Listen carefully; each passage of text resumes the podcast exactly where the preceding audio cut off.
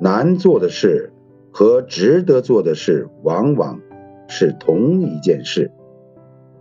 运动和控制食欲能减肥，可要忍住美食诱惑，时常还要汗流浃背。你放弃了。学一门语言要多读多背，费脑耗时，你又放弃了。